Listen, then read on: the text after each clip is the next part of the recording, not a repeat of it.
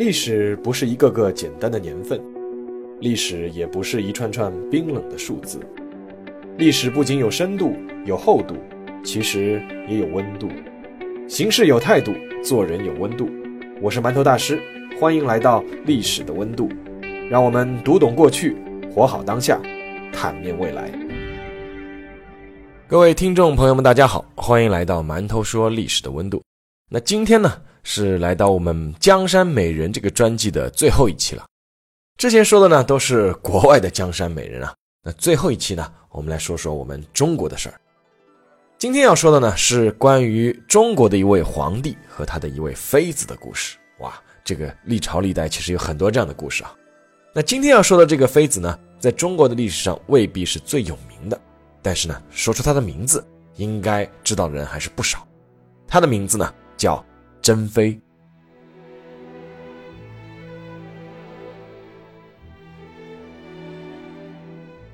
让我们先回到一八七六年二月二十七日这一天，是光绪二年的农历二月初三。原户部右侍郎，这个户部右侍郎就相当于我们现在的财政部和农业部的副部长啊。这个原户部右侍郎，这个叫常旭，他得了一个女儿，这是他的第五个女儿。常旭估计不会想到，在十三年之后，他这个叫塔塔拉氏的女儿会被选入宫中。当然了，和他一起选入宫中的还有他的姐姐，只是姐姐远远没有妹妹的名气要大，因为这个妹妹被后人称为珍妃。而珍妃之所以有名，是因为她在二十四岁的花样年纪就香消玉殒。珍妃之死一直是后人争议的一个话题。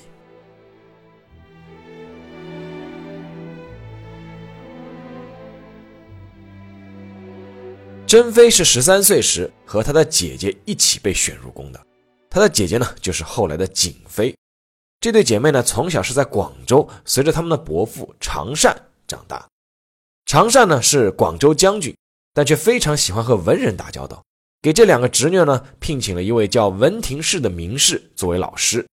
这个文廷式你们也不要小看他啊，他后来是金榜题名，在科举最后的这个殿试里面是考中了榜眼。我们都知道是状元榜眼探花，他其实是考了第二名啊。那所以说呢，在这个文廷式的教导下面呢，这两个侄女呢从小就知书达理。更重要的是啊，广州是当初五口通商里面最主要的口岸城市，与西方呢也接触的最早，受到的影响呢也很大，很容易接触到一些开放和先进的思想，这对珍妃的成长起到了很大的作用，也为她后来得到光绪的青睐埋下了伏笔。一八八九年，也就是光绪十四年，小皇帝到了可以成亲的年纪。当然了，他是没有选择权的。这一切呢，由他的姨妈，其实也是他的伯母，就是慈禧太后来敲定一切。慈禧选了自己的弟弟的女儿，二十一岁的叶赫那拉氏作为光绪的正选妻子，也就是后来的隆裕皇后。而常旭的两个女儿呢，被选为妃子。十五岁的四女儿呢，被封为景嫔。而十三岁的五女儿就被分为珍嫔。那这里要说一下，清宫这个后妃啊是分为八个等级，分别是皇后、皇贵妃、贵妃、妃、嫔、贵人、常在、答应。这个嫔呢是第五等。我估计一直看这个宫斗戏的这个读者可能就会比较清楚这个等级划分啊。那么是集万千宠爱于一身，还是一入宫门深似海？当时才十三岁的珍妃当然不会知道。紫禁城内究竟是什么样的命运在等待着他？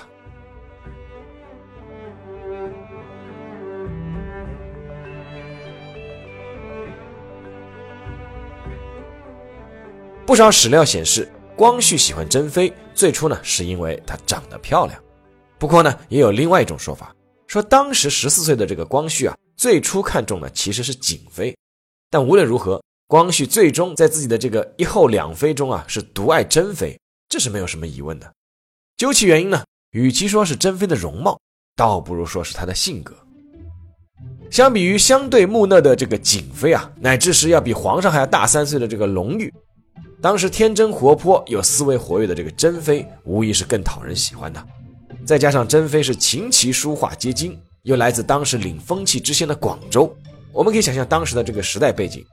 当时这个大清王朝是内忧外患，身在这个深宫中的小皇帝光绪本来就有师夷长技、发愤图强之意，两个孩子是意气相投，自然是很容易就走到一起。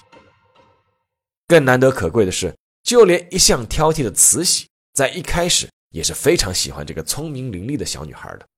根据曾经侍奉珍妃的这个一个姓白的宫女回忆啊，说这个珍妃貌美而贤。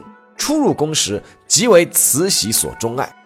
因为这个珍妃的字啊写的不错，所以说有一段时间里面，慈禧赐给群臣的这个福、寿、龙、虎这些字啊，都是由珍妃代笔的。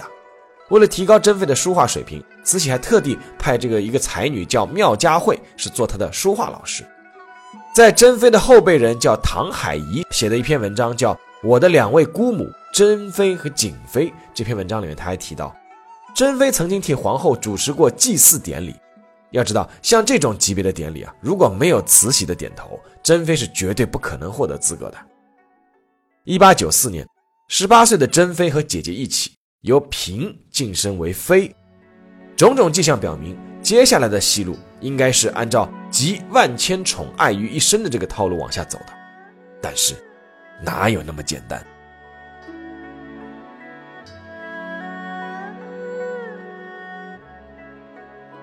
后宫之中没有勾心斗角 是不太可能的。珍妃整天和光绪皇帝腻在一起，谁会最先不开心呢？当然是皇后隆裕。在那篇《我的两位姑母珍妃和景妃》这篇文章中啊，曾经转述过那个姓白的宫女的回忆。她回忆说，白大姐说，隆裕为了报复，就和李莲英以及珍妃宫内的太监勾结起来，把一只男人靴子放在了珍妃的宫里面，妄图污蔑她有奸情。为了这件事情，白大姐也受过拷打。后来又因为珍妃有一件衣服的料子和经常进宫演戏的一个戏子的衣料是一样的，那据说这个戏子的衣料是光绪送的。那隆裕呢就抓着这件事情又大做文章，导致这个珍妃是遭受了廷杖。什么叫廷杖呢？就是扒开衣服，用涂有黄油漆的这个竹竿来抽打。那当然了，这段回忆呢是来自珍妃身边的这个姓白的宫女的回忆了，那肯定还是有态度倾向的，对不对？但是从当时后宫的关系来看，皇帝宠幸妃子而冷落皇后，皇后心中这个不爽自然是肯定的。即便隆裕皇后啊，其实后来是以贤惠和平和著称的，但是呢，也不代表她完全不以为意。至于平时这个隆裕皇后在慈禧太后面前不会说珍妃什么好话，那这个呢，我觉得是完全可以相信的。当然了，珍妃在光绪面前也不会说隆裕什么好话。其实隆裕皇后这个我还专门写过一篇文章，如果有兴趣的读者可以在蛮多说这个微信公众号里面去搜索去看一下。好，我们回到这里啊，但是这个妃子得罪皇后呢，最多也是一出宫斗戏，让这个珍妃命运急转直下的是她得罪了自己的婆婆，也就是慈禧。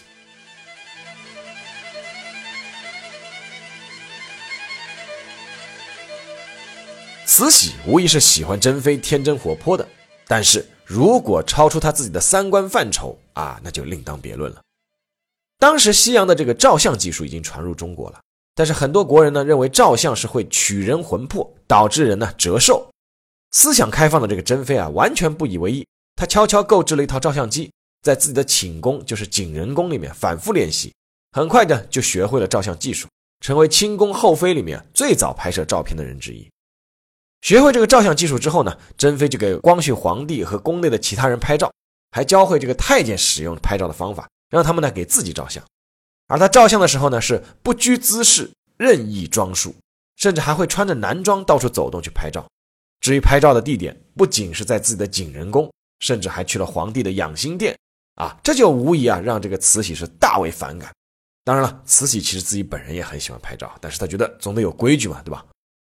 据说这个珍妃啊，还曾经暗中指使一个姓戴的太监，在东华门外面呢开了一个照相馆。这件事被慈禧听说以后啊，以这个宫嫔不应所为，就斥责了这个珍妃。照相馆呢是被查封，那个戴姓太监呢就被打死了。如果说珍妃的这些事情尚且还能被认为是任性胡闹的话，那么接下来让慈禧产生嫉妒啊，那就有点糟糕了。当然了，这个嫉妒还是打引号的这个嫉妒啊。根据这个清末最后一任太监总管叫小德张，他的过继孙子叫张种臣写的祖父口述回忆录，就是我的祖父小德张记载啊，宠爱珍妃的这个光绪啊，曾经用这个库存的珍珠啊、翡翠啊，为她串制过一件珍珠旗袍。有一天，两个人在御花园里面散步，正在玩耍高兴的时候啊，结果被慈禧撞见了。珍妃来不及换衣服了，结果慈禧就大怒啊，说：“好啊，连我都没舍得用的这么多珍珠串珠袍，你一个妃子竟然敢这样做，想当皇后怎么着？谁封的？皇帝也太宠你了。”光绪和珍妃马上跪在地上磕头请罪，老祖宗立即叫随身的太监二总管叫崔玉贵把这个袍子给扒了下来。回宫以后啊，还打了珍妃三十竹竿子。那我的祖父小德章啊，这本书啊，他后来一些记载，后来证明其实是有失实之处的。但是慈禧身边的一个侍女啊，叫德龄，他写过一本书叫《瀛台泣血记》，当中呢，他也记录过这一段，说明这个可能还是有一定可信度的。那这件事除了证明这个慈禧觉得珍妃有失体统之外，还传递了另外一层意思，就是慈禧和光绪啊，虽然并非亲生母子，但是很多史料证明。慈禧当初确实是把光绪当做亲生儿子来养育对待的，那母子之情碰上婆媳关系，哎，大家都懂的。天真任性，再加上婆媳关系搞僵，这还不算什么，让珍妃罪加一等的是，她开始触犯这个大清律例了。应该说啊，珍妃在未成年的时候进宫啊，受万千宠爱，尤其是又得到皇帝的恩宠，渐渐的可能确实是有些不知轻重。这也完全可以理解，但是呢，珍妃如果选择卖官受贿的话，那就有些触碰高压线了。当时清朝后宫的后妃啊，他们每个月的用度啊，就是每个月的零花钱都是配额供给的。比如说皇后啊，每年是一千两，再加一些绸缎啊、兽皮啊、肉类啊之类的等等，然后呢就逐级的下降，到了妃这个级别是一年三百两。那三百两银子呢，妃子自己开销当然是够了。但是他们花销最多的是打点和赏赐身边的人。珍妃呢，生性大方，身边又有不少太监顺着她的心意吹捧，再加上喜欢照相等各种西洋玩意儿啊，钱呢自然就是不够花了。根据当时这个做过这个吏部考公司主事的一个叫胡思敬的人，这个吏部考公司就是相当于现在这个中组部门负责这个考核官员绩效的。那这个胡思敬呢，他写过一本书叫《国文备称》。这个书里面记载啊，凭借和光绪皇帝关系近啊，能够吹枕边风，珍妃呢就开始接受一些贿赂，让光绪帝呢给人封官有一次啊，更是收取了四万两白银的贿赂，最终呢东窗事发。据说当时是一个河南巡抚给他的那个贿赂啊。那当然了，这个《国文备称》这本书呢，多少也有点野史的味道。不过呢，记录的这件事情啊，其实不止这本书一家写过，所以说倒也不应该完全忽视。那珍妃这么做呢，其实就破了这个大清叫“宫闱不能干政”的律例了。当然了，慈禧太后自己早就带头破了这个规矩了啊。那结合之前的种种不快啊，慈禧决定一定要立个下马威。结果呢，什么呢？就是珍妃连同她的姐姐瑾妃被施以叫“耻衣廷杖”的刑罚。什么意思呢？就是脱去衣服，直接对肉体施刑。这一刑罚呢，主要是针对朝中大臣的，在此之前还没有对嫔妃施行的先例。不仅如此啊，打了还不算。这一年的十月二十九日，也就是一八九四年的十月二十九日，珍妃和瑾妃是双双被降为贵人。那说实话，这个她的姐姐瑾妃啊，基本上是属于躺枪的。慈禧所针对的人，谁都知道，就是珍妃。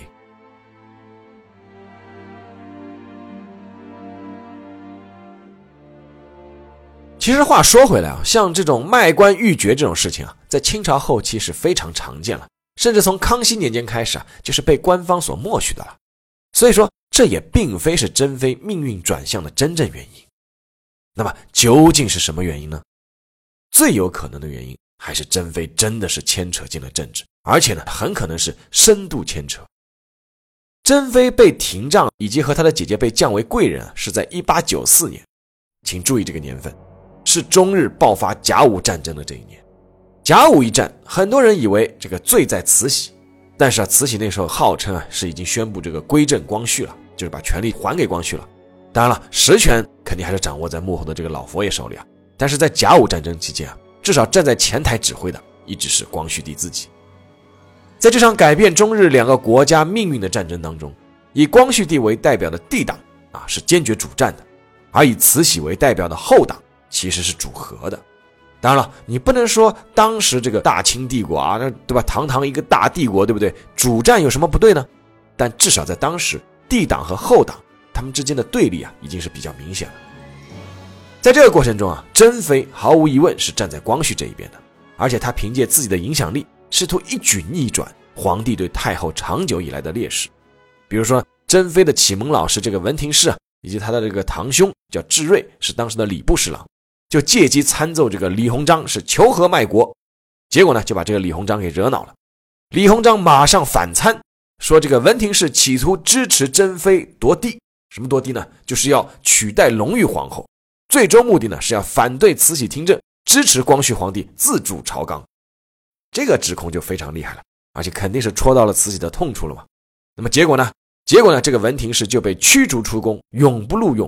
这个礼部侍郎智瑞啊，是被贬官。放官到边疆，就放到蒙古那边去了。至于这个珍妃，自然是又打又降。慈禧暂时呢不对你皇帝怎么样，但是呢用你的宠妃震慑一下你啊，难道他还不敢吗？不过这个时候啊，慈禧和珍妃的婆媳关系毕竟还没有恶劣到不可收拾的地步。第二年呢，这个珍妃和景妃呢又重新恢复了称号，又升回来了。那真正的问题呢是出在一八九八年，这一年呢发生了戊戌变法。这一针在病入膏肓的大清病体上强行注入的鸡血啊，是彻底让慈禧和光绪这对母子翻了脸。尤其是这个帝党试图包围颐和园这个围园杀后行动败露啊，让慈禧是彻底寒了心。可以说，自那以后啊，慈禧对光绪啊就已经不再抱希望了。自己辛辛苦苦养大的孩子怎么会变成这样呢？当妈妈的慈禧肯定也经过无数个辗转反侧之夜，找过很多原因。而其中一个重要原因呢，自然是要归到这个珍妃头上，啊，我花了二十多年让我儿子接受这个圣贤教育，你分分钟就给他洗脑了。于是呢，戊戌变法失败以后，珍妃再次遭罚廷杖，而且这一次啊更彻底，她是被关进了钟粹宫后面的北三所。北三所是个什么样的地方呢？根据有本书啊叫《故宫通览》，是紫禁城出版社二零零五年出版的。这个《故宫通览》的介绍。珍妃被囚禁的那个小院就是北三所啊，位于紫禁城的最北面。原来呢是明代宫廷奶妈养老居住的地方。珍妃住进去以后啊，正门是被牢牢关上，打上了内务府的十字封条。珍妃住在这个北三间的最西面的一间，房门呢是从外面是倒锁着的，吃饭、洗脸等等都是由下人从一扇活窗里面端进递出。珍妃每天吃的就是普通下人的饭。平时呢，不准与人说话。逢年过节或每月初一、十五这些别人高兴的日子，看守她的一位老太监就代表慈禧对她进行训斥。训斥在午饭的时候进行。啊，老太监指着珍妃的鼻子啊，列数罪状。珍妃呢，还得跪着要听训。训斥结束以后啊，珍妃还必须向上磕头谢恩。没错，珍妃就是被打入了冷宫。我们站在慈禧的角度想想，一个当妈的儿子都已经不要了。难道还会心疼你儿媳妇吗？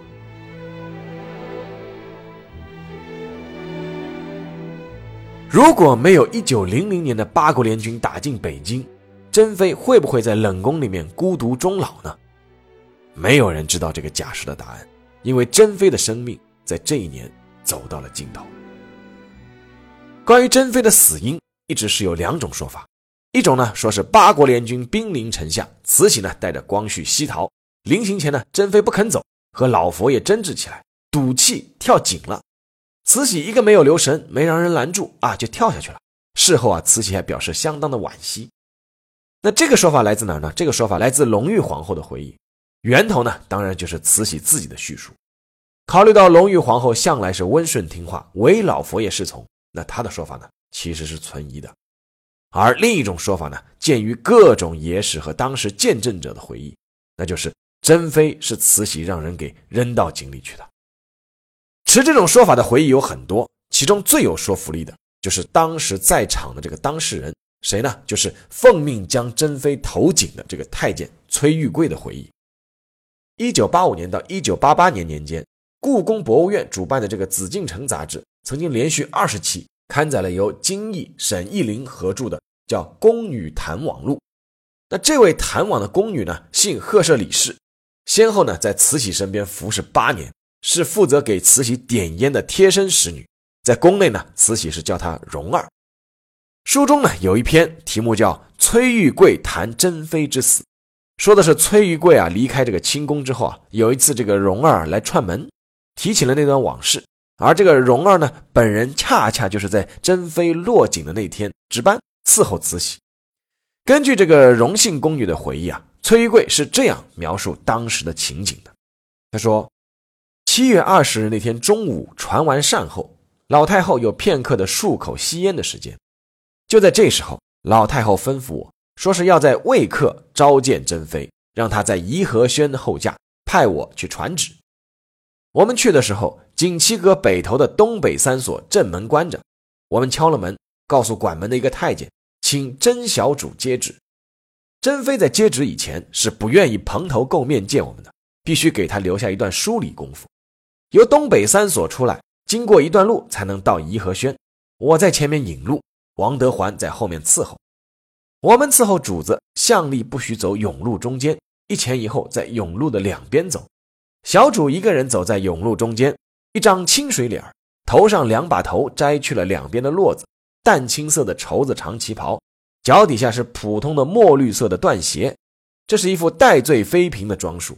他始终是一言不发，大概也很清楚，等候他的不会是什么幸运的事。到了颐和轩，老太后已经端坐在那里了。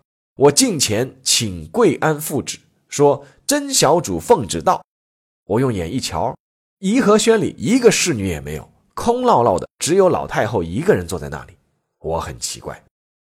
甄小主近前磕头道吉祥，完了就一直跪在地下低头听训。这时候屋子静的掉地下一根针都能听得清楚。老太后直截了当的说：“洋人打进城里来了，外头乱糟糟，谁也保不定怎么样。万一受到侮辱，那就丢尽了皇家的脸，也对不起列祖列宗。你应当明白。”话说的很坚决，老太后下巴扬着，眼连瞧也不瞧珍妃，静等回话。珍妃愣了一下，说：“我明白，不曾给祖宗丢人。”太后说：“你年轻，容易惹事儿，我们要避一避，带你走不方便。”珍妃说：“您可以避一避，可以留皇上坐镇京师，维持大局。”就这几句话戳了老太后的心窝子了。老太后马上把脸一翻，大声呵斥说。你死在临头还敢胡说？珍妃说：“我没有应死的罪。”老太后说：“不管你有罪没罪，也得死。”珍妃说：“我要见皇上一面，皇上没让我死。”太后说：“皇上也救不了你，把他扔到井里头去。”来人呐！就这样，我和王德环一起连揪带推，把珍妃推到贞顺门内的井里面。珍妃自始至终嚷着要见皇上，最后大声喊了一句。皇上来世再报恩了。那这个呢，是到目前为止最多人取信的一个版本。根据崔玉贵的回忆，珍妃临死前给他留下了印象最深的三句话：第一句是“我最不该死”，第二句是“皇上没让我死”，第三句是“你们爱逃跑不逃跑，但皇帝不应该逃”。由此可见，珍妃在临死前。依旧对皇帝抱有期待，而这个恰恰是珍妃不得不死的最主要原因。慈禧垂帘听政四十七年，其实很明白自己的权力终将会逝去，所以说越到后面，他就是越在乎自己身后的权力运转和评价体系。换句话说，在他去世后，哪怕不遵守他定的一些规定，但至少也不能翻他的烧饼。但恰恰是他自己选定的这个光绪。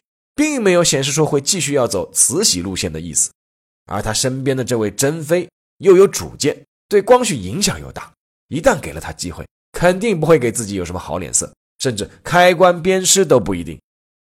当时八国联军是兵临城下，谁都不知道大清帝国会不会就此被颠覆，自己的性命是否还保得住。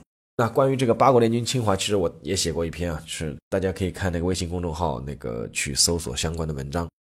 那事实证明啊，后来八国联军并没有那样做，也没有想要颠覆慈禧，这是让老佛爷最欣慰的一件事情。但是呢，当时慈禧不知道啊，所以说他不如事先把能安排的事情都安排妥当。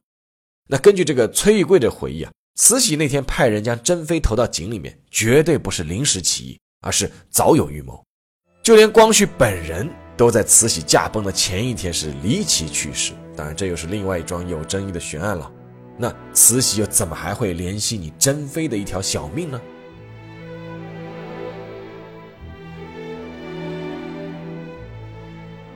一九零一年，虚惊一场后的慈禧带着光绪回到了北京。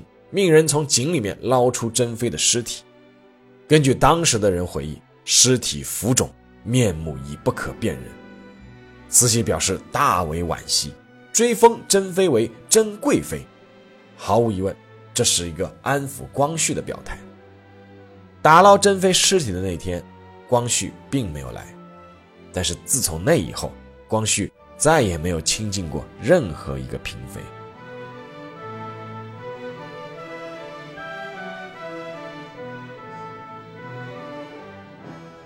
好，下面进入馒头说时间。曾经呢看过一篇文章，啊，这个对珍妃之死啊是非常惋惜，甚至把她比为叫圣女贞德。哎，我个人觉得倒也不至于。珍妃死的可惜吗？哎，确实挺可惜的。一个妙龄女子也没有犯什么大错，就这样莫名其妙就丢了性命。但是真的要说他有什么安邦救国之志、辅佐明君之才，其实也未必。好吧，至少从现有的史料来看，证据不足。当然了，留给他证明的时间也不是很多。那很多后人之所以是要为珍妃惋惜，其实啊是在为光绪不平。与其说为光绪不平，倒不如说是在为大清扼腕。但其实仔细想想，就算光绪大权在握，亲政临朝，就真救得了这个最后已经完全腐朽的晚清帝国了吗？就凭他一腔热血，就凭维新变法，或者就凭珍妃在旁边出谋划策？想想人家崇祯皇帝刚即位的时候啊，起得比鸡还早，睡得比狗还晚，结果呢？更何况相对于大明王朝，大清王朝当时已经是被卷入整个世界发展的滚滚洪流，面临的是三千年不遇的大变局。